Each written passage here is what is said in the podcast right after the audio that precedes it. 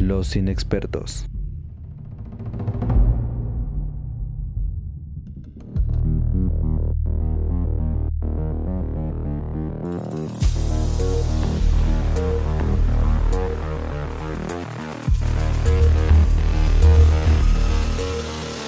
Bienvenidos amiguitos al podcast de los inexpertos, este podcast de opinión tendenciosa, medianamente objetiva y repleta de voces inexpertas que les hablarán de cine, televisión y cultura pop. Yo soy Alberto Rivera, entusiasta del cine y las promociones 2x1 y se encuentra conmigo mi amigo Gael Montiel. Hola, ¿qué tal? Yo soy Gael y en este episodio vamos a hablar de un par de películas que justo están ahí como entre las nominadas al Oscar, o al menos tienen un, par de nominaciones. Pero antes de eso, este, sí me gustaría que comentáramos un poco de de cuáles fueron las, las películas nominadas, al menos las de mejor película, como solo para hacer un repaso ahí. Este, y no sé cómo las viste, o en general si extrañaste alguna.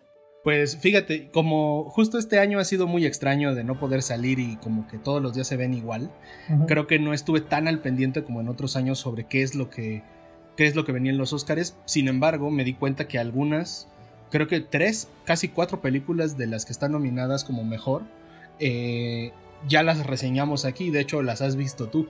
Entonces, ha sido bastante curioso que, que a pesar de no haberlas visto, tengo cierto, cierto conocimiento acerca de ellas y eso habla muy bien de que han sido cintas de, de gran calidad y que ahora se enfrentan a ver quién va a ser la mejor película del 2020, ¿no? Entre ellas, la que más me sonó fue The Sound of Metal, que creo que es la... Digo, además de Nomadland, que fue la que tuvimos la semana pasada, creo que es de las películas que más me han dejado eco, eh, jiribilla en esa, en esa frase, porque, eh, bueno, por todo el contexto y el concepto que, que carga la película. Creo que, digo, sin decir mucho, sin saber mucho, creo que es de las que me gustaría, solamente por lo que hemos comentado aquí, que tuviera una buena participación. Sin embargo, sé que hay películas como esta que se llama Mank, en la que aparece, en la que actúa Gary Oldman, que es la que tuvo 11 nominaciones y parece ser que, que ya pinta y canta para ser la, la, ganadora de a mejor película. Pues sí, yo creo que es un fenómeno extraño porque a pesar de que sí ha sido como las más nominadas, la que ha estado ganando en, en pues como todos estos premios previos, ha sido Nomadland. Yo creo que tiene que ver mucho con que, eh, como hemos visto en anteriores entregas de los Oscars y en, la academia en general, se premia mucho al cine que se trata sobre cine, ¿no? Y en el caso de Mank se trata sobre em, el guionista de este la de Ciudadano Kane, ¿no? Y básicamente la cosa es que hay por ahí un texto muy famoso de. Ah, se me va a ir el nombre de, de la crítica de cine, se apellida Kael, creo. Pero eh, ella sacó como un texto muy. Este, muy controversial hace varias décadas en, los, en el que decía que el crédito realmente de Ciudadano Kane, que es esta pues, película que para muchos es la mejor película de la historia de Orson Welles, eh, era en parte por, eh, no era precisamente por el genio de Orson Welles, sino más bien por el, este, por el guion de este eh, guionista que se apellida Man Mankiewicz. Entonces lo que vemos en esta cinta, que está escrita por el papá de David Fincher, es el, pues un poco estos días tumultuosos en los que se escribió Ciudadano Kane eh, vemos al, pues, al magnate en el que está basada la, la película. Y eh, pues es una dramón de dos horas y media a blanco y negro, este, dirigido por David Fincher, que siento que sí salta un poquito del resto de su filmografía, lo recordamos por este, Seven, por Fight Club y demás. Entonces, sí es como un, bueno, social network. Y eh, pues sí, es, es, un, es, un, es una película que de hecho está en, Netflix. A mí la verdad no, no me encantó, me, pareció medio aburridona, pero creo que sí es, cae mucho dentro de esta línea que tienen los Oscars de eh, premiar al cine que trata sobre cine, ¿no? Eh, en su momento momento, pues sí, por ejemplo, The Artist o algo así, que son películas Exacto, que incluso... Sí, y que, por ejemplo, a mí yo siento que The Artist ya nadie platica ni habla de ella porque fue como una cosa de que en su momento pues a la academia le, gustó verse representada ahí como con toda esta gente que hace cine y pues aquí creo que es un poco más de lo mismo. Pero bueno, este, ya no es como para repasar rápidamente las nominadas a Mejor Película. Em, está Sound of Metal, de la que ya platicamos. Que sí, esta película está en Amazon Prime. Eh, ahorita habla sobre este baterista de metal que se queda sordo de un día para otro. Está súper, súper recomendada. Eh, hablamos la semana pasada de Nomadland. El juicio del 7 de Chicago está en Netflix. Creo que también la, la platicamos acá. Este, esta película de Aaron Sorkin sobre eh, pues un juicio hacia las este, pues hacia varios activistas que estuvieron ahí presentes en los disturbios en una convención demócrata y tiene que ver con mucho con eh, pues la lucha de derechos civiles en Estados Unidos y es básicamente una película que si les gustan los esos dramas noventeros de cortes que es mi caso, pues la van a disfrutar mucho, a pesar de que la verdad no, es tan buena. Me parece ahí medio cursilón y creo que está nominada como a muchas cosas que la verdad no, no sé por qué. Em, Oye, te iba a preguntar antes de seguir con las categorías y al mismo tiempo seguirlas. Eh, ahorita estoy revisando la lista y seguido de mejor película están aquí hablando sobre mejor actor. Y curiosamente, o son monstruos de la actuación o son eh, gente que lo hizo muy muy bien en el papel que le tocaba. Ah, hemos hablado de algunos, en el caso de, de Risa eh, Ahmed, que es el de Sound of Metal, está Chadwick eh, Boseman por la madre del blues, está Sir Anthony Hopkins con el padre, Gary Oldman y alguien que bueno no conozco aquí de primeras, igual lo he visto en alguna película y, lo ignoro, Steven Yeun con Minari. Sí, según ¿qué opinas? es el de The Walking Dead. ¿Quién? Ay, es que no recuerdo su nombre, pero es el asiático. ¿Pero qué personaje? El asiático. Del... Ah, el asiático. Ah, cañón. Ah, ya sé, ya sé, ya sé, ya sé. Ah, ok. Sí, ya es que recordé la escena macabra. Ok. Ah. Perfecto. Ah, entonces los conozco a todos. sí, pues este, digo, en preferencia personal, no, he podido ver Minari, que también está nominada a Mejor Película. Tiene una cosa ahí extraña porque es una película eh, que está en su mayoría hablada en coreano, a pesar de que es estadounidense la producción, porque habla sobre una familia de migrantes. Y eh, hubo ahí como una controversia con ella porque en los Globos de Oro la nominaron como Mejor Película Extranjera o de habla... No, recuerdo cuál es el nombre de la categoría, pero ah, exacto. O sea, entonces sí fue ahí una cosa medio absurda porque justo es una película gringa pero ah. bueno, sí, esa eh, me falta verla. También eh, El Padre, eh, donde sale Anthony Hopkins. Esa tiene un concepto bien chingón y tengo muchas ganas de verla también. porque habla sobre una persona que me parece que vive con demencia o con este, Alzheimer, no recuerdo bien. Pero la cosa es que la forma en la que está filmada la película, generalmente muchas de estas películas toman el punto de vista de las personas que cuidan a la persona que vive con estas eh, enfermedades mentales. Y eh, en este caso se toma el punto de vista de la persona que las padece, ¿no? En este caso del padre. Entonces de repente se supone que ves entrar a personajes y pues el espectador está tan sorprendido como el personaje de, ah, ¿y esa quién es? y le dice como, ah, papá, ¿cómo estás? O de repente entra como gente que este, pues este asunto que se, bueno, se comenta que muchas de las personas que viven con este, estos padecimientos eh, a veces confunden a, este, sus, a su hija con su esposa y ese tipo de cosas. Y ese es básicamente el juego que hace la película. O sea, de repente los personajes entran vestidos como si fueran la hija o como si fuera la mamá. Y justo destantean al personaje y destantean al, al espectador como lo... Sí, se, me hace bien interesante ese concepto, entonces sí tengo muchas ganas de verlo. Pero... se, me hace, se, me hace, chido, lo, lo, voy a, lo voy a considerar. Igual hacemos, digo, antes y después de las de la entrega de premios, podemos hacer ahí un, un especial sobre solo este tipo de películas, porque creo que ya hay un poquito de material con el que podemos trabajar. Y mira, antes, antes de, de, brincarnos otra cosa, también para que se equilibre esto, pues eh, hablar de esta las nominaciones a Mejor Actriz, que digo, no he visto las películas, sin embargo, se habló aquí de, de Nomadland, porque está nominada también Frances eh, McDormand. Sí. Y que comentaste que se había rifado muy cabrón. Y también Viola Davis, que está en La Madre del Blues. Sí. Entonces, ahí, ahí ¿a ti quién te gustaría ver ganadora? Eh, no, pues. ¿cómo, lo ves? Pues, de hecho, también este. Bueno, y curiosamente con esta ya terminamos de decir las nominadas de mejor película. Eh, Hermosa Venganza o Promising Young Woman. Eh, esa también la pude ver. Yo creo que ya la comentaremos en otro episodio. Este.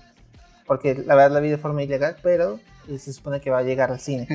Este, eh, esta película, Promising Young Woman o Hermosa Venganza, es, se trata sobre una eh, mujer que tiene como una, pues, este, tiene una carrera, o más bien estudió una carrera de medicina y, y como que la gente tenía, especialmente sus padres, como expectativas muy grandes sobre ella. Ella ahorita se dedica a trabajar en una cafetería, vive en casa de sus padres, eh, parece que no tiene como muchas ambiciones profesionales, digamos.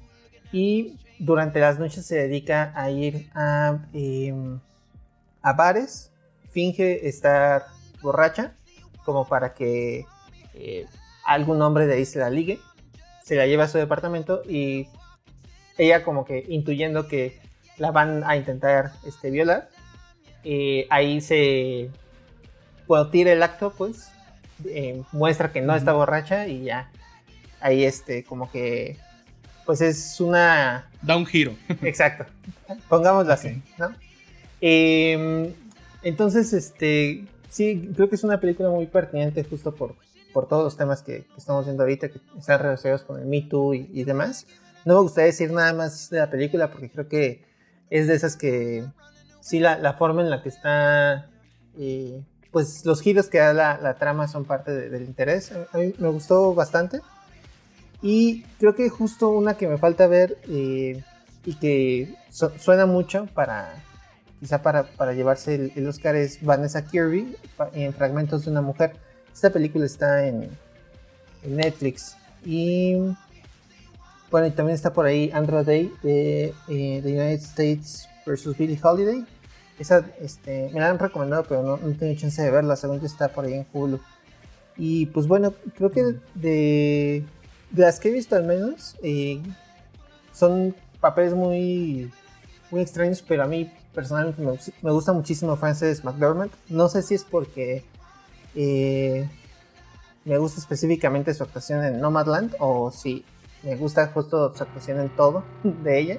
Entonces, eh, pero la verdad veo difícil que, se lo lleve ella. No sé, habrá que checar ahí este, esta película Fragmentos de una mujer, que también tiene como muy buenas este, reseñas, digamos. Ok, va perfecto. Y bueno, creo que con eso podemos dar un, cierre preliminar al tema de los Óscares. Ya iremos viendo algunas películas las comentaremos, pero principalmente creo que algunas valdría la pena guardarlas para justo después de la entrega de premios, para comparar, ¿no? Que si se lo merecía, si no se lo merecía, si fue eh, por ser políticamente incorrecto o correcto, ahí veremos, ¿no? Sí, ya más me gustaría mencionar dos, eh, bueno, tres cosas. Una es que, eh, pues sí se, se, extrañó la presencia de, ya no estoy aquí en en las nominadas a ah, Mejor Película Extranjera. Sí, de hecho de esas no he visto ninguna, hay, que, me tengo que poner ahí el corriente. Em, pero si hay mexicanos en la, entrega, están eh, los encargados de justo la, el sonido de Sound of Metal, que yo, no sabía que eran mexicanos. Entonces mm. eso está, está muy chingón. Y además creo que es una categoría que si se hace justicia, sí se debería llevar eh, esta película que, ya hemos aquí platicado, porque sí, justo lo, no diría que lo más común, pero sí un componente bien importante de la película es el, diseño del sonido que este, sí te hace, te genera como esa empatía con un personaje que se está quedando sordo, ¿no? Está muy, muy chingón eso, la forma en la que está logrado. Y la, película representante de, de Latinoamérica es este, El Agente Topo, o Agente Topo, una que está por ahí en Netflix, es un documental, me parece que, chileno, que la verdad, sí, no, he visto, pero ya, ya está apuntado ahí. Perfecto. Y pues ahora sí. Perfecto. Bueno, pues ahora vamos a dar un pequeño salto ahí a ver qué, qué te parece si hablamos sobre una película que creo que también tiene algo de relación con los Oscars. Sí, justo una de las ausencias me parece en, mejor película eh, es este One Night in Miami.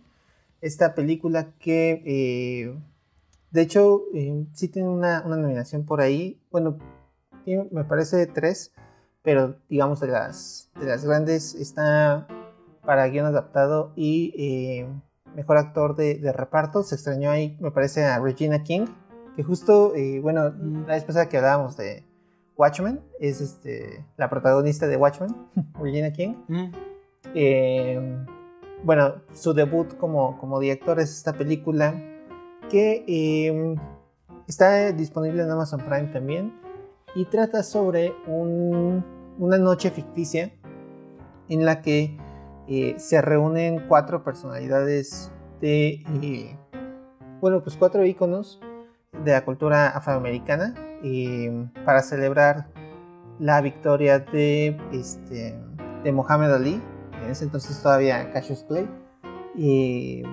cuando ganó... Um, un tantito. Ah, sí, cuando ganó este, la, sobre este Sonny Liston y se convirtió como en el campeón mundial, eh, me parece que de peso pesado. Eh, y bueno, en esta, después de esta eh, pelea, Cassius Clay se reúne con Malcolm X, el activista pues de derechos civiles, y se reúne con Sam Cooke, que también es un este, cantante de soul eh, ahí muy famosón. Bueno, pues este, también eh, legendario de los 60. Y con Jim Brown, era eh, un jugador de la NFL. Entonces, aquí como que se ven representados pues cuatro justo íconos del deporte y las artes y la política afroamericana. Y en esta noche ficticia, que este, concibió el dramaturgo Ken Powers. De hecho, fue una, una obra de teatro que es llevada al cine.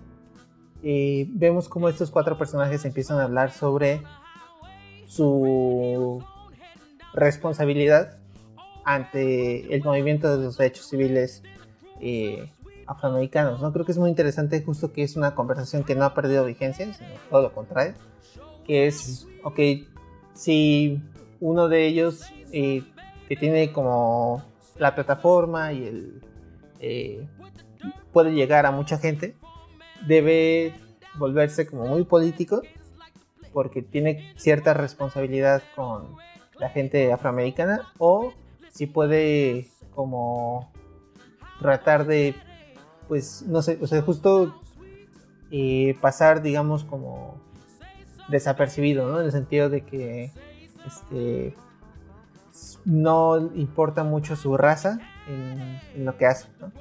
Y creo que es una conversación bien, bien interesante y lo que vemos aquí también es un poco la, conversión de Cassius Clay al, al Islam. Ajá, sí, justo. Y bueno, eh, es una película que está actuada bien, bien chingón.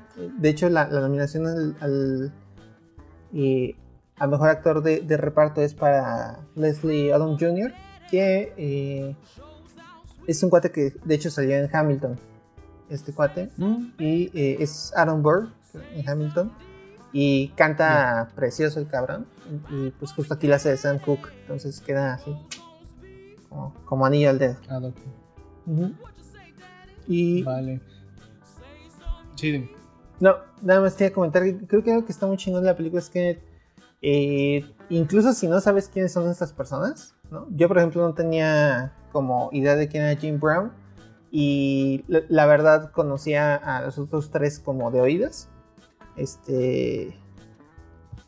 pues aún así creo que la película se hace un muy buen trabajo en explicarte quiénes son ellos con las primeras escenas de, la película, ¿no? Entonces, eh, básicamente si uno llegara a, la película sin saber quiénes son esas personas, obviamente a lo mejor cambiaría muchísimo su, forma de ver esta, esta cinta, pero creo que no afecta para, para disfrutarla. justo, justo por ahí va alguna pregunta que iba a hacer sobre...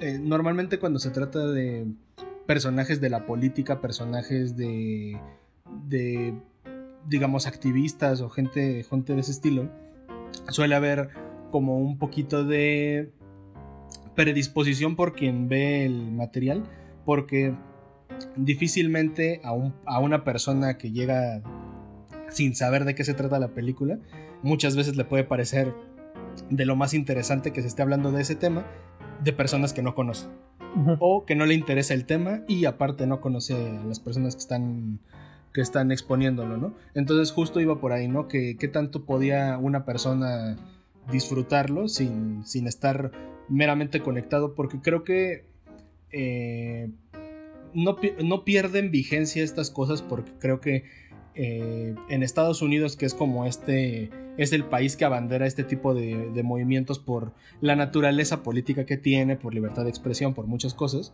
eh, pues sigue viviendo este tipo de problemas, ¿no? O sea, lo vemos con nada más todo el año pasado, desde George Floyd hasta todo lo que, en todo lo que se convirtió Estados Unidos en, eh, antes de las elecciones, nos está diciendo que la conversación sigue ahí, ¿no? Entonces, tal vez para ellos no es tan extraño el acercarse a este tipo de propuestas porque el tema está muy vigente, pero pues para alguien que no que no lo sabe o que no conoce a las personalidades igual puede ser un poco complicado. Ahora, dándole un giro a eso, más allá de quiénes son las personas y que no las conozcas, la temática crees que se aborda desde la rebeldía de esto somos nosotros y esto es lo que pensamos? ¿O crees que si es una invitación como a un público hasta cierto punto ajeno y que es, es un poco más, digámosle, amigable con el, con el ignorante del tema sobre pues causas pues, de derechos civiles. Pues, o sea, creo que en general eh, sí puedes eh, llegar a la película en blanco, pero eh,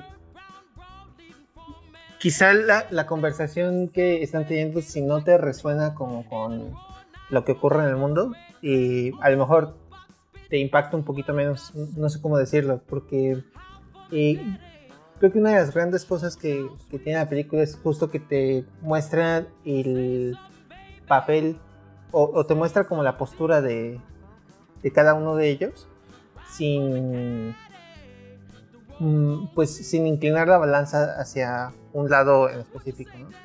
Em, para ser como más claros, em, pues Malcolm X era un activista muy, muy radical. Eh, este, y varios de sus discursos en, público pues hablaban como muy directamente en contra de, eh, la gente blanca en, Estados Unidos, la gente de poder. Y eh, por el contrario, este Sam Cooke era una persona que pues a él le interesaba mucho como justo llegarse a meter en un... Eh, pues en los espacios que están dominados o que son de la gente blanca, ¿no? De hecho, empieza eh, la, película, una de las escenas iniciales es donde está él tratando de, bueno, más bien llega a cantar de este club Copacabana, que está lleno como de pura gente blanca y vieja, y cuando llega este cuate eh, afro a, empezar a cantar, como que este, todos hacen caras, algunos se van y, y, así, ¿no? Entonces vemos un poco como esta resistencia que tiene la gente blanca hacia él, pero él lo que quiere es justo eh, conquistar a ese público porque a él lo que le interesa es más bien em, pues una especie de volverse como una especie de Em, pues hasta cierto punto Robin Hood, ¿no? En el sentido de llegar a esos espacios, hacer dinero, quitar el dinero, digamos, a la gente blanca en el sentido de venderles cosas y este, con ese dinero apoyar a otros artistas negros emergentes. Y digamos, en, en comparación, este Malcolm X dice como, güey, es que tú deberías llegar y hacer canciones de protesta y usar esa, ese megáfono que tienes para hacer el activismo como a través del arte, ¿no? Y pues este güey lo que defiende es que como que la primera libertad que debe conquistar es su libertad económica. Entonces, este, no sé, creo que es una película que sí abre como ese debate de forma muy interesante. Y eh, pues sí, obviamente, como, te digo, creo que sí resuena todavía con, lo que está pasando. Y eh, pero de nuevo, eh, si no le estuvieras, si no estuvieras como tan metido en, en quiénes son esos personajes de los 60, eh, la película sí hace como un muy buen trabajo en darte una idea de, ah, el activista, el deportista, el otro deportista y el, cantante, ¿no? No, y, justo creo que con eso me, me queda un poco más claro qué posturas toman, porque a veces no, o sea, no es que esté mal. Cada, cada película, cada director, cada quien decide cómo cuenta la historia. Habrá quien coincida, quien no coincida, quien cree que es una exageración o no. Por más documentada o mal documentada pueda estar eh, alguna historia, ¿no? Yo me, es como con red social, cuando a Zuckerberg lo entrevistaron y dijeron, oigan, pues sí se mancharon, ¿no? Yo no soy así, no, soy tan... o sea, yo, yo soy un río, yo soy un poco más abierto y me pintaron como un ojete, ¿no? O sea, eso es a lo que voy, ¿no? No porque tenga Oscars y esté excelente la película, quiere decir que lo que se está contando es exactamente la realidad. Entonces, yo preguntaba porque muchas películas de, de propuesta eh, y, y que tienen que ver con estos temas, a veces pueden eh, causar incomodidad e inconformidad porque o están muy, muy radicales o están muy suavecitas, ¿no? En muchos casos pasa eso, ¿no? Que, eh, por ejemplo, a como, tú lo, como tú lo comentas, está un Malcolm X que está radical a madre, pero hay otro que está aplicando la de, no, pues mira, mejor les ganamos en este terreno. De hecho, hasta me acordé de un, de un diálogo en Doctor House que un, un, doctor Foreman, el afroamericano, le dice a otro señor, ¿no? Afroamericano le dice, ¿quiere fastidiar blancos? Viva lo suficiente para, para cobrar su pensión, Porque el don andaba encabronado porque no le daban una medicina que él quería, ¿no? Eh, entonces, si quiere fastidiar blancos, viva lo suficiente para cobrar su pensión. Y más o menos me recordé el pensamiento acá. Y yo creo que eso ayuda bastante a que se nivele, ¿no? Porque, o sea, ni te tienes, entre comillas, tienes que poner del lado de Malcolm X, de así es, así debe de ser la protesta, pero tampoco es como, miren, amor y paz y rasta y aquí no hacemos nada, ¿no? O sea, nada en el sentido de daño y ataque y contraataque, ¿no? O sea, creo que está muy bien balanceado en ese aspecto a como se escucha porque a mí en lo personal no me gusta una película que, que no te advierta que se está tomando una postura sino como que te la vendan como si fuera así es la lucha y tú también deberías de estarlo pensando así porque sufrimos, porque nos, eh, nos oprimen, por la razón que quieras. Y pues como la película es la construcción de todo ese mensaje, pues cuando terminas de ver una película bien hecha, pero con un mensaje cuestionable, pues no eres diferente a como cuando salían los soldados de ver una película aprobada por Hitler, güey. ¿No? Ya. o sea, si está bien actuada, bien trabajada y todo, aunque el mensaje sea una cosa extremista, pues la película va a cumplir con su cometido, ¿no? No digo que esta sea así, solamente que ese es el tipo de disclaimer que creo que yo necesito para decir, ah, bueno, pues, al menos está balanceado. Pues sí, creo que esta película en general sí cumple con eso de eh, pues demostrar varias caras y también em, pues creo que más que resolver algo eh, justo desata desata preguntas y desata eh, cuestionamientos en, la, persona que la ve no creo que sí es muy muy recomendable.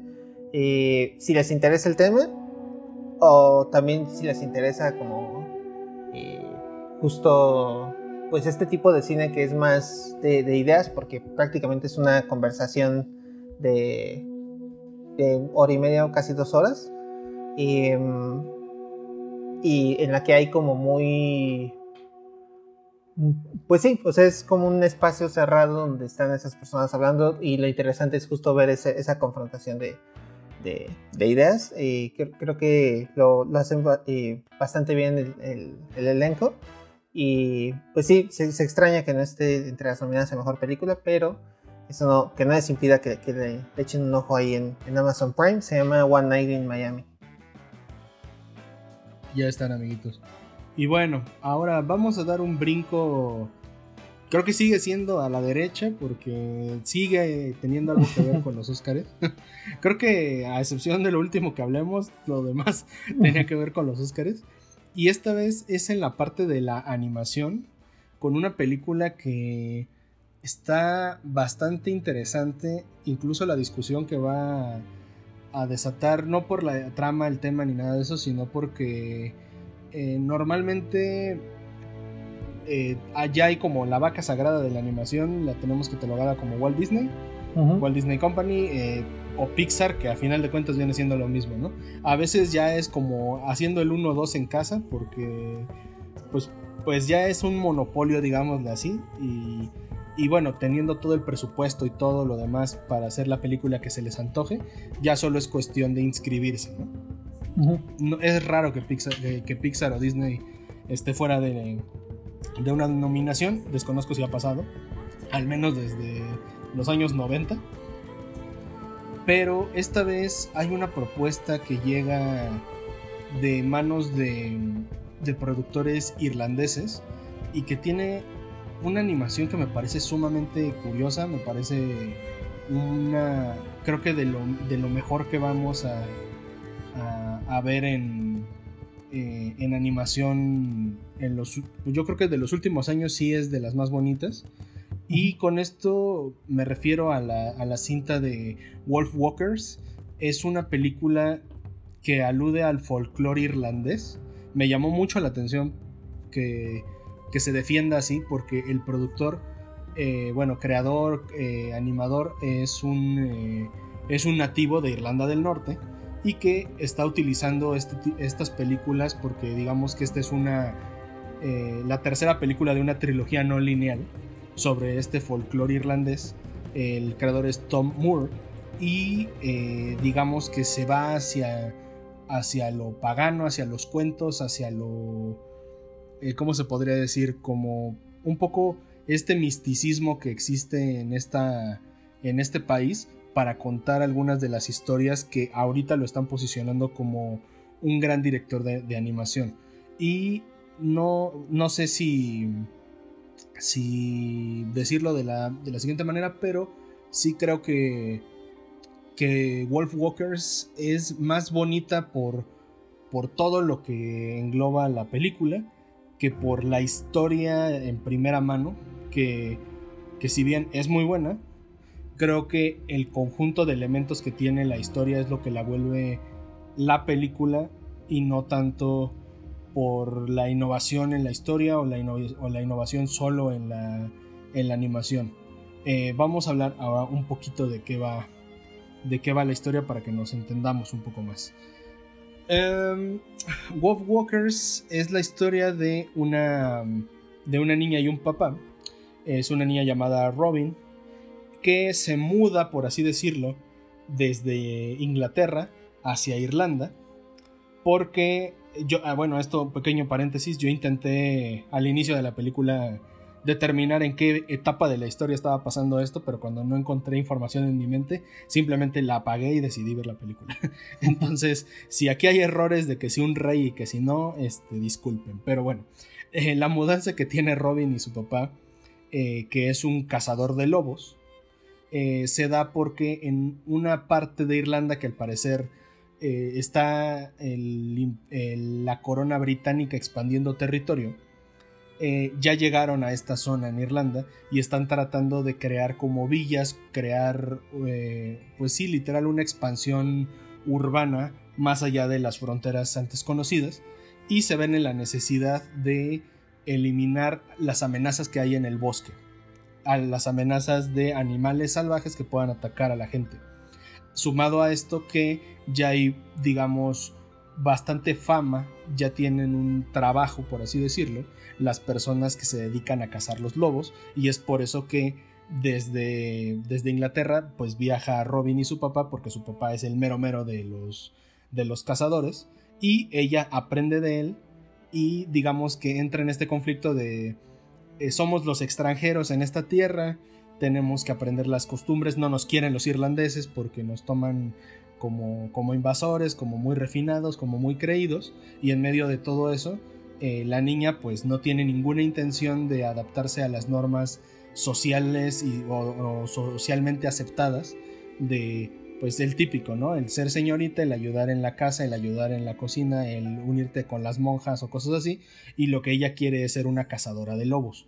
Ahora, esta historia se ve un tanto interrumpida porque a raíz de desobedecer, de desobedecer a su padre, de quedarse tras las murallas de esta villa, eh, mientras su papá va a cazar a los lobos para que puedan seguir expandiendo la mancha urbana, eh, Robin le desobedece, sale a intentar pues seguir los pasos de su papá y se enfrenta contra un ataque de lobo directo, pero en ese ataque, en ese digamos encontronazo, se da cuenta de que están de que ocurrió una situación bastante anormal que raya en lo mágico y eso además de despertar su inquietud despierta su curiosidad al darse cuenta que quizás no solo el bosque sino las criaturas en específico los lobos que habitan el bosque son algo más que, que los animales que su padre ha cazado y que toda la gente ha dicho que son lo peor que puede existir. Más o menos de, eso va Wolf Walkers. Sí, creo que justo em, el, tipo de historia es ese tipo de... Ah, bueno, más bien, es un tipo de historia que no pierde vigencia, ¿no? Como este asunto de los dos lados que se odian y el asunto de ponerte en el lugar del otro como para tratar de descubrir ahí el... Pues eso, ¿no? Que es más bien una falta de perspectiva que un odio inculcado que se deba seguir perpetuando, ¿no? Sino eh, pues sí es una historia que básicamente hemos visto, me parece que eh, pues muchas veces, pero no por eso eh, creo que, bueno, más bien no creo que eso le reste impacto a, a Wolfwalkers, sino que me parece que justo por eso resuena tanto, ¿no? Creo que sí es una película que te deja como con, pues con el corazón calientito. Y además de eso, eh, como comentas, todo el asunto de la animación tiene unas cosas que me, me parece que no, a pesar de que es animación eh, en 2D, digamos que eh, en cuestión técnica, pues pareciera que ya lo vimos todo, entre comillas, sí logran momentos de que te hacen pensar que nunca hayas visto algo así en, el cine de, de animación, ¿no? tiene, por ejemplo, un, asunto de que los fondos están hiper detallados. Me, parece que muchas veces se busca que los personajes sobresalgan del fondo y acá parece como si fuera una pintura, ¿no? Porque creo que también el fondo está tan detallado. No me refiero como a que sean como... Hiperrealista, ¿no? Exacto, sí, sino que se ve que tiene como su esmero y su estilo y su eh, su trabajo propio, ¿no? El, hecho de que, eh, bueno, los fondos, y también que están vistos como una perspectiva extraña, ¿no? Como si estuvieran vistos en, en, vertical, no sé, no sé cómo describirlo, es como... Eh, algo ahí fíjate, yo, cuando lo vi, digo, el primer, los primeros fotogramas de la historia, me, justo por ese efecto de, creo que hay muchos detalles, pero todo se ve en 2D como que yo sentía que era em, como estos, estos animaciones de Winnie Pooh, pero como si lo hubieras metido muchísimo más animación y más varo. O sea, como que hicieron un bosque, pero no hicieron el árbol, el fondo blanco y el montecito, ¿no? Sino eh, dibujaron todo el maldito bosque completo hasta la hoja más pequeña, ¿no? Pero en esta versión como si acabaras de abrir un cuento.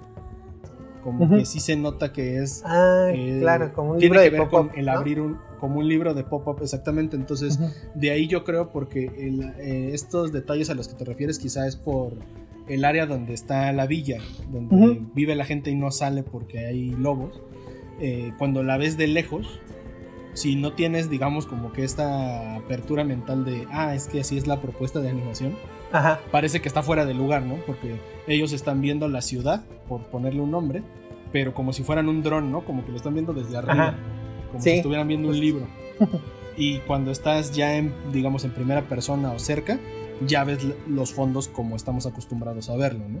Entonces, es, yo sé, me, entiendo que es propuesta, pero también está bueno que le den ese giro porque, pues no porque ya hemos visto las cosas dibujadas o hechas de una manera, tiene que ser así siempre, ¿no? O sea, creo que es bueno cuando son tus propias películas, en el caso de aquí del creador, porque todavía tiene esa parte de cine de autor, como que es, tal vez él hace así sus películas y posiblemente en el futuro vamos a ver otro tipo de cuentos, otro tipo de historias, pero que no van a carecer de, de esa chispa, de ese toque, solamente por entrar al estándar de una industria, ¿no? Yo creo que él encuentra una manera elegante de meterse, en este caso, a las nominaciones, haciendo lo que quiere. Sí, justo, y eso es lo que también, pues, este, se ve fresco, se ve distinto, y pues, y lo que, digo, pero finalmente lo que está tan muy cabrón en la película es, creo, el, corazón que tiene, no, sé cómo decirlo de otra forma, pero todos los personajes son bien, bien entrañables eh, instantáneamente, ¿no? Sí, de, hecho hay una escena, güey, al inicio tú sabrás cuál, en la que en la que en este encontronazo con los lobos, este el inicial, que pues, de repente todo se va a la chingada en esa, en esa escena. Yo cuando vi lo que pasa en esa escena, hasta yo dije, ya valió verga. fue como muy impactante, fue como de, ¿por qué? O sea, esto no lo hubiera hecho Disney, ¿no? Porque fue como muy muy al punto. Y dije, ay no, creo que va a ser de esas, de esas películas que me van a romper el corazón. O algo va a pasar después porque les salió madres. En 10 minutos hicieron algo bien feo, güey. o sea, sentimentalmente hablando, ¿no? Me sentí como mm. niño ahí. Ya después sí hay cosas que, pues, ve, están a tono. Otras que, que también te suavizan el corazón. Pero no sé si es porque son europeos, pero bueno, no, ellos no son europeos, pero estrictamente hablando, pero digamos, no son, no son el típico estándar, estándar gringo, entonces se toman ciertas licencias o simplemente así son, que, que nos ayudan a poner en perspectiva hasta, hasta el tipo de historia, el cómo la contamos y en cómo construimos la personalidad de los personajes. Porque, pues, hay veces que sí, por muy adulto, por muy niño, por muy eh, personaje principal o, tercero, eh, hay cosas que tienen que decir o tienen que hacer para que haya cierta congruencia con sus acciones, ¿no? Y muchas veces lo que pasa en otras películas es que el segundón de la película ya sabe cuál es su papel, ya son sus dos líneas, como si fuera actuado, y ya, ¿no? Ya participó, ya hizo lo que tenía que hacer y se acabó. Y acá siento que hasta los personajes más chiquitos tienen más o menos una, un propósito, ¿no? Como que se les ve más, más vivos. Y no sé, quizá esto es como irme del lado opuesto de la metáfora. Ustedes lo verán en modo metáfora cuando la vean. Pero yo creo que un, tanto de la enseñanza de esto es que hace falta que te aproximes, hace falta que veas más de cerca de lo que siempre has visto, para que notes que aquello que ves distinto en otros siempre ha estado en ti. No es que lo aprendas, no es que te lo enseñen, sino eso que tú ves distinto siempre lo has tenido, solamente que no ha salido todavía. Entonces, yo, me, yo me quedo por ahí porque creo que en la película lo ponen en en animación y en bonito, ¿no? Ya nada más que creo que va, por ahí va por ahí el mensaje. Se me hace una película muy bien lograda, tiene personajes bastante interesantes y otro detalle que digo, no sé, aquí eh, tratamos, bueno, al menos yo trato de, ver las películas en los dos idiomas, o sea, en eh, doblaje y en, en su idioma original. Acá yo decidí verla o sea, yo creo que cuando empezó el, la animación de, de inicio, como de el, la productora, en ese momento le decidí cambiar a, a inglés. Yo normalmente la hubiera visto en español, pero cuando estaba leyendo la ficha técnica y el contexto dije, creo que no me puedo perder el cambio de acentos, no me puedo cambiar el eh, no me puedo perder el cambio de, de, tonos, de jerga, de todo lo que se utiliza, porque aparte está ambientado en el pasado. Y la verdad no me decepcionó. Está, o sea, la, actuación de voz de, de, de, una de las niñas que aparece en, el, en la película está muy cabrona. Normalmente yo logro como que sentir esto a través del doblaje, porque la técnica es distinta porque de lo que se trata es de darle vida a algo ya vivo. Entonces se basan en un producto ya terminado que ya tiene gestos, que ya tiene movimiento, que ya tiene emociones y tratar de potencializarlo en español latino. Entonces, por lo regular, por eso el doblaje suena superior a la versión original, porque ellos están encargando de, llevarlo más allá, ¿no? Y en este caso, la voz original de, de, este personaje que se llama Mep se me hace súper cabrón, se me hace muy, muy bien trabajado, muy bien dirigido la, actuación que tuvo esta niña. Eh, por ahí también tenemos a Sean Ben, que si no le suena, eh, fue... Es el que siempre se muere en las películas, pero en este caso no es un spoiler ni siquiera, eh, ya verán por qué, pero es, un, es el que en Juego de Tronos es Lord Stark y en El Señor de los Anillos es Boromir. Sí. Si no mal recuerdo. Y que bueno, este actor tiene la fama de que cada que sale en una película lo matan. Bueno, acá pues no es spoiler ni nada. No va por ahí la historia. Solamente yo creo que es hasta un chiste que, existe dentro de la película. Pero las voces son muy profundas, son muy trabajadas. Son este. Hay un cambio bien cabrón. Creo que hasta los niños de la, de la villa se burlan del acento inglés como muy, muy de capital que tiene Robin porque le dicen como, ah, y tú y tu acento fancy, ¿no? Así como muy elegante y te sientes mucho y, y, notas que los irlandeses son como, no sé, es como, para no decirles provincia a Irlanda, pero sí es como, son como si fueran los rancheros, los norteños, como que son más... Nosotros criamos ganado y, nos armamos de madrazos de vez en cuando, ¿no? Entonces son un poco más toscos para hablar, un poco más toscos para, para moverse, los sonidos, la jerga que utilizan yo creo que hay mucho valor en eso. Y les digo, para que ya alguien del doblaje se meta al idioma original y diga, este, está más cabrón, pues creo que, creo que esta vez sí, esta vez sí vale más la pena verla en su idioma original. Pues va, bueno, ahí está la, la recomendación, es este Wolf Walkers y está en Apple TV Plus, ¿no? Sí. Perfecto. Y bueno, pues eh, después de tratar de de sacarle un poco de pesitos al Apple TV Plus, que ahí sigue y sigue. Y que por cierto creo que está creciendo bastante bien la, plataforma. Vamos a dar un brinco, ahora sí, un brinco más grande hacia otra plataforma, hacia otro tipo de película. Porque hace, hace un rato me aventé esta película que se llama The Night Clerk. Acá le pusieron como el empleado nocturno. Y que eh, acá dentro del equipo me la recomendaron. ¿eh? Fue Itza la que me recomendó la película. Y bueno, ya estás oyendo esto, Itza, ahora sabes que se, se hizo caso a, cada cosa que nos has dicho. Eh, desde mejorar el audio hasta la película que me recomendaste. Y la verdad quedé bastante, bastante satisfecho porque The Night Clerk se me hace una película muy sencilla y que como alguna vez un maestro me comentó, hay películas que se las echa al hombro el director y por el director valen la pena. Hay películas que a veces por el editor, y en este caso es una película que vale mucho la pena por el actor, más allá que por todo el trabajo que tenga la película, porque digamos son unas, ¿qué te laten? Seis locaciones por mucho. Es una trama que si bien sí te invita a que pienses un poquito, tiene algo de misterio, tiene algo de suspenso, eh, no es... Eh, no intentaron jugar a más suspenso del que podían mantener, pero el trabajo el trabajo del actor, la verdad es que es bastante disfrutable como, como público. Y eh, este, actor eh, se llama Ty Sheridan, que ustedes quizá lo conozcan porque es la nueva versión de Cyclops en el universo de X-Men, en First Class, de ahí para adelante, que es como Cyclops chavo. y también es el actor de Ready Player One, que es como la, más famosa que, que tiene.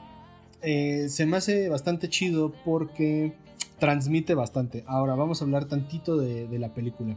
¿De qué va eh, el empleado nocturno?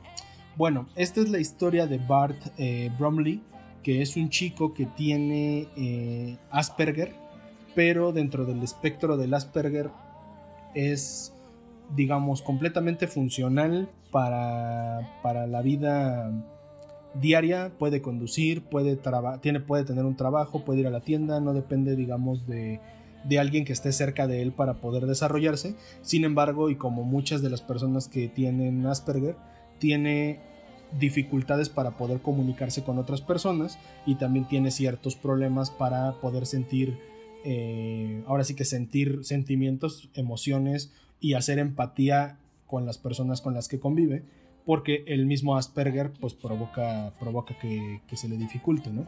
Ahora, eh, en la historia Bart es un empleado de un hotel.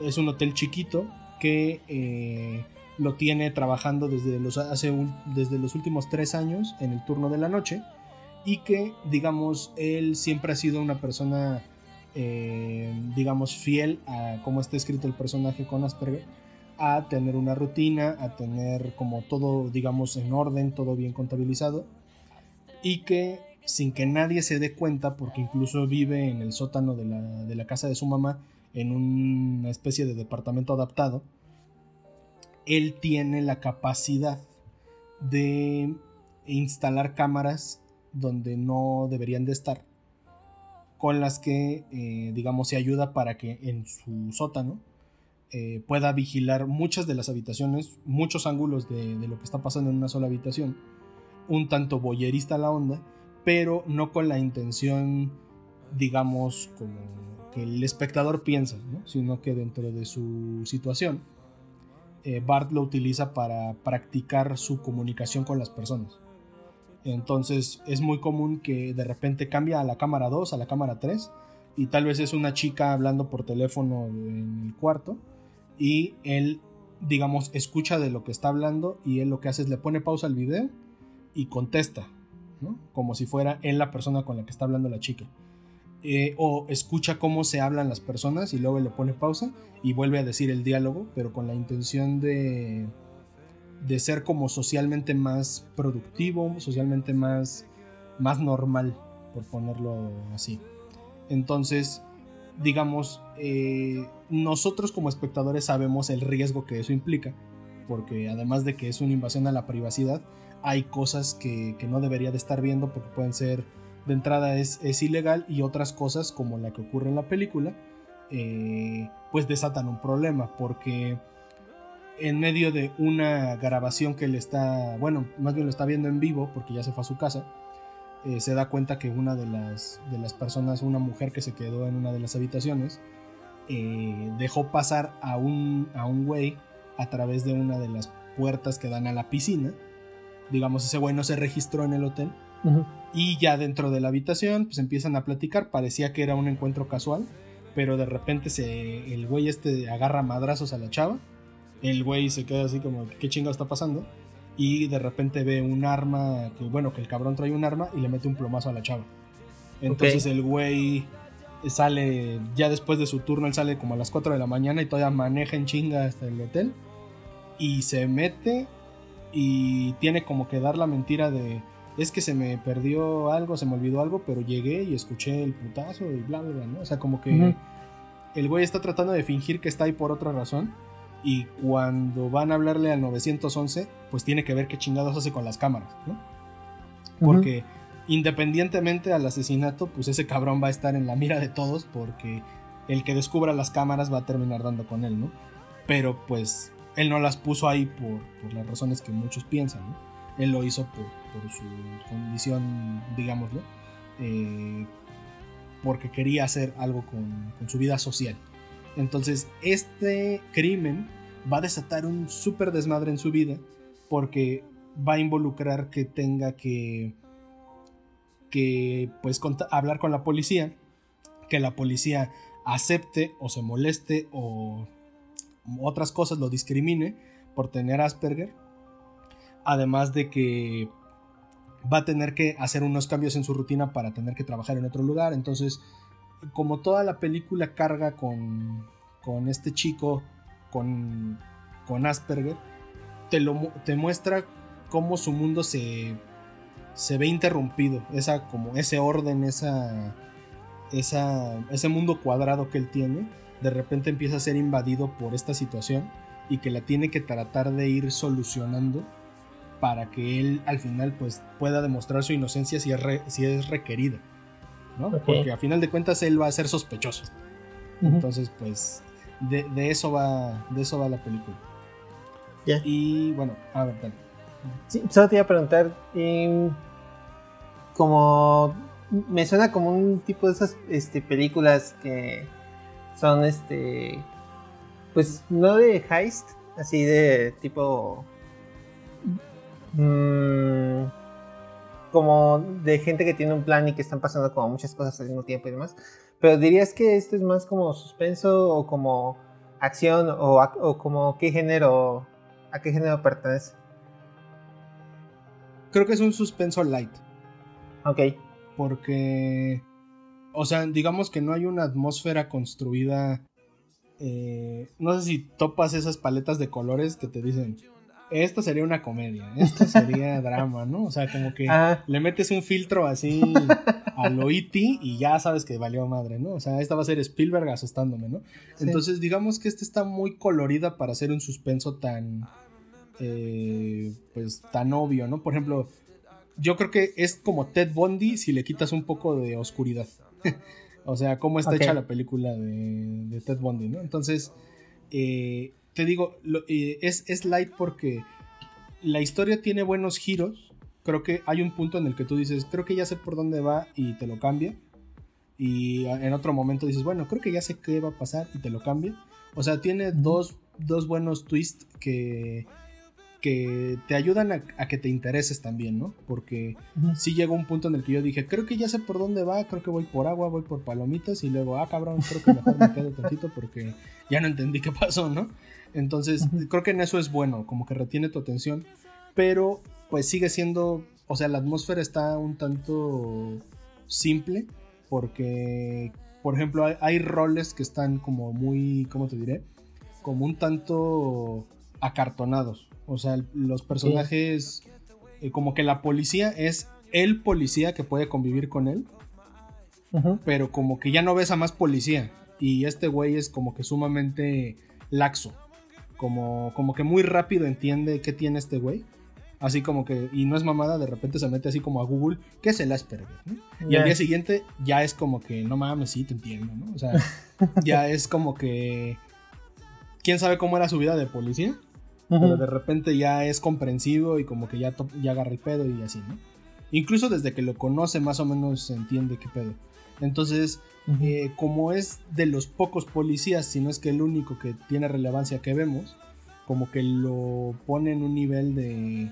Bueno, creo que la policía es estúpida en esta película, ¿no? O sea, creo que el, crimen, este crimen, se hubiera resuelto sumamente rápido en otra película de crimen, ¿no? Ya. Porque la policía no era estúpida. Y aquí a veces siento que sí, la policía va más lento, pero para que la trama no se acabe, güey. Ah, ok. Más o menos, más o menos eso es a lo que yo voy. O sea, no es que esté mal la película. Está bien, está bien el papel de la policía para que funcione esta película.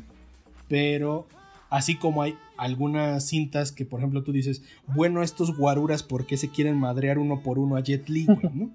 Si todos juntos se lo pueden madrear. Bueno, pues haz de cuenta que lo escribieron así para que Jet Li pudiera lucir sus madrazos. Y si se metían en bola, pues no lucían, ¿no? Haz de cuenta que es algo así. La policía tiene que ser un poco estúpida para que esta película no se caiga rápido. Entonces, no es queja, sino pues como que tienes que aceptar que así va, güey. ¿No? Porque si andas muy de, nah, pues yo, mi tío es policía en Estados Unidos y él no hubiera hecho eso. Entonces, no, así no. ¿No? Este, entonces, eh, te digo, vela con esa, con esa perspectiva, ¿no? Todo va a su ritmo. Eh, cada quien en los personajes funciona como tiene que funcionar. Pero creo que, te digo, el valor cabrón es cómo actúa este güey. Porque, bueno, también quiero hacer ahí un disclaimer. Yo no he conocido a una persona que tenga Asperger. Y menos que tenga Asperger en el nivel que estos güeyes te dicen que tiene Asperger el personaje. Entonces, se me haría muy injusto decir, es que se rifó bien cabrón con su actuación, porque pues mi referencia es lo que yo creo que es el Asperger, ¿no? Entonces, se me hace un poco injusto pues que se diga que es o muy cabrón o que es un pendejo. Porque, por ejemplo, ha, habido personas, no sé si tú escuchaste alguna vez ese cuento, de que, eh, ay, ¿cómo se llama? Jim Parsons, cuando interpretaba a, a Sheldon Cooper en Big Bang Theory, muchas veces le preguntaron que si su personaje, al estar escrito así, no era más bien que tenía Asperger. Y el güey lo negaba porque decía, no, Sheldon solamente es un nerd y es muy obsesivo y la chingada, porque no querían ponerle etiquetas, porque justamente dentro de este espectro hay mucho estereotipo. Claro. Entonces, sin querer queriendo, no por la película, sino, eh, digamos, porque no hay más referencia de en qué se inspiró este güey, pues le van a terminar haciendo una especie de parodia a lo que es la enfermedad, si le puedo decir así, no le estoy cagando, el síndrome. Entonces, eh, visualmente sí está, sí es bastante cabrón él para transmitir. Eso sí, hay una escena en la que el güey se está como acurrucando con una persona en una alberca, bueno, enfrente de una alberca. En ese momento ese cuadro si tú le pones como que entrecierras los ojos es Sean Penn, Ya. Porque el vato tiene un parecido físico similar. Este, y además me acordé de algunas películas como Yo Soy Sam y cosas así, en el que esta, este tipo de, de actuaciones que los llevan pues a ciertos confines de, de sus límites como actores y que también los ponen en, en jaque por que tienen que interpretar a una persona que tiene o mucho intelecto promedio o, muy poco intelecto promedio, pues como que lo tienen que hacer desde el respeto, pero también lo tienen que hacer realista, pero también lo tienen que hacer como dice el director. Entonces, eh, es como este dilema de si le preguntaras a Tom Hanks, bueno, pues qué, ¿cómo le hiciste para hacer a, a Forrest? Pues igual se lo toma con humor y te dice, ah, pues mira, hice la voz así. Creo que hay una entrevista, ¿no? Que que dice que le copió cómo hablaba un niño de Alabama, ¿no? Y dices, pero bueno, no fue su intención de, es que tenía que sonar como retrasado, pues suena horrible, güey, ¿no? O sea, entonces ah. siento que puede, que está llena de un sesgo de, si no conocemos qué es el Asperger y, también no conocemos personas que lo tengan y, cómo se comportan dependiendo de la parte en el, en el espectro que, se, que están, esto es un cliché del Asperger. Así. Ok cliché, pero no por eso es malo, porque te digo, el vato es muy bueno para transmitir. Entonces, hay momentos en los que el güey, por ejemplo, no ve a la cámara, eh, bueno, no ve a la persona y puede ver a la cámara o puede ver hacia arriba, puede ver hacia abajo, como que evadiendo. Y tú puedes sentir el nerviosismo que tiene por hablar con las personas, güey. Y también puedes ver cómo se relaja un poco cuando puede estar frente al monitor poniéndole pausa a las conversaciones y él hablando, ¿no? Cómo puede modular su voz y de repente lo repite como jajaja ja, ja, y luego le vuelve a cortar jajaja ja, y otra vez. Porque, Para que sea como socialmente más normal, más neutral, ¿no? Y como hay situaciones, por ejemplo, hay una muy cagada en una tienda, en un como un Oxxo, en el que lo está atendiendo un güey con una playera naranja con azul y, ah, sí, dame esto y dame esto. Y por cierto, este, pues tu, tu camisa es horrible. Y otro cabrón, pues qué pedo, ¿no? Y, Sí. es que pues, los colores son muy chillantes, no la puedo ver y no sé qué. Y el güey, pues chinga tu madre, ¿no? Toma tus cosas y ya. O sea, y, le cuesta trabajo porque es como de hay otra interacción que termina en mentada de madre porque, porque no puedo ser como ellos, ¿no? Entonces, si ves su frustración por tratar de ser normal, si ves su frustración por, por tratar de demostrar que pues él tiene videos o tiene ese respaldo de videos porque quiere ser normal y no porque es un asesino. En momentos te planteas como de, bueno, y si lo habrá hecho, la típica, ¿no? De, era el detective que se perseguía a sí mismo y él era el asesino, ¿no? O sea, si hay momentos en los que de repente dices, bueno, pues que este cabrón mató a alguien de de veras y todo está en su imaginación. No, y no es spoiler. Es como como que creo que ya no requieren eh, caer en las básicas del guion para de todos modos entregarte una pieza sencilla y entretenida, ¿no? Entonces, si la ves a primeras con o sin otras personas ahí, te va a entretener, va a generar algo de misterio. El güey este, te digo, se echa la película al hombro, vas a disfrutar mucho su actuación y creo que también es una antesala de la capacidad cabrona que tiene el güey este, porque es de ese tipo, no sé cómo decirlo, como que no viene de esta gama de actores de Hollywood como al estilo Zac Efron, que son, son más guapos que los guapos, y de repente puede que sean buenos actores. Sino, como que eso nomás es Brad Pitt y Leonardo DiCaprio. Ya. ¿no? Pero, pero este güey es muy similar al, tipo de Whiplash. Como que ya son gente que hasta son proporciones de la cara de gente normal, güey. Como que ya no son modelos que actúan, ¿no? Sino ya son personas que parecen personas. Y que realmente creo que por eso hay una empatía. Como de, sí, este güey sí trabajaría de eso. ¿no? Sí trabajaría en la recepción de un hotel. Y sí sería medio pendejo. Y sí hablaría medio raro. Y sí causaría ese impacto en la gente, ¿no? Como de, ¿y este güey por qué me insulta? ¿Y este güey por qué me contesta así? O sea, como que siento que eso está chido, que busquen a personas que no tengan que ser perfectas, ni física, ni tampoco, pues, psicológicamente, ¿no? Que le dejen jugar con su personalidad, que le dejen jugar con su personaje y con el aspecto de su personaje. Yo así. Pues va. Entonces sí, pues suena, suena bastante interesante. ¿Dónde la viste? Está en, en Netflix. Es una película del 2020, pero que ahorita creo que está dentro de los estrenos. Está como top 4, creo, de los más. de las más vistas de, las, de la última semana. Se llama El empleado nocturno o eh, The Night Clerk. Ahí por si la quieren. Por si la quieren revisar. Pues muy, muy entretenida, me gustó. Y eh, bueno, pues la recomendó alguien del equipo de, de los, eh, los inexpertos y está de podcast. Entonces, pues la tienen que ver a huevo. pues va. Bueno, amiguitos, y bueno, creo que con esto llegamos al final del podcast. Solo para recordarles que eh, el podcast de los inexpertos cuenta con la producción de esta de podcast con Itzayana Torres y Carlos Minguela, las personas que hacen posible todo el material, y también que nos pueden escuchar todos los miércoles a partir de las 6 pm. Vamos a estar compartiendo todo a través de Spotify, Apple Music y Anchor. Ok, bueno, muchas gracias por escucharnos y para que estamos la próxima semana. Sale, hasta luego. So,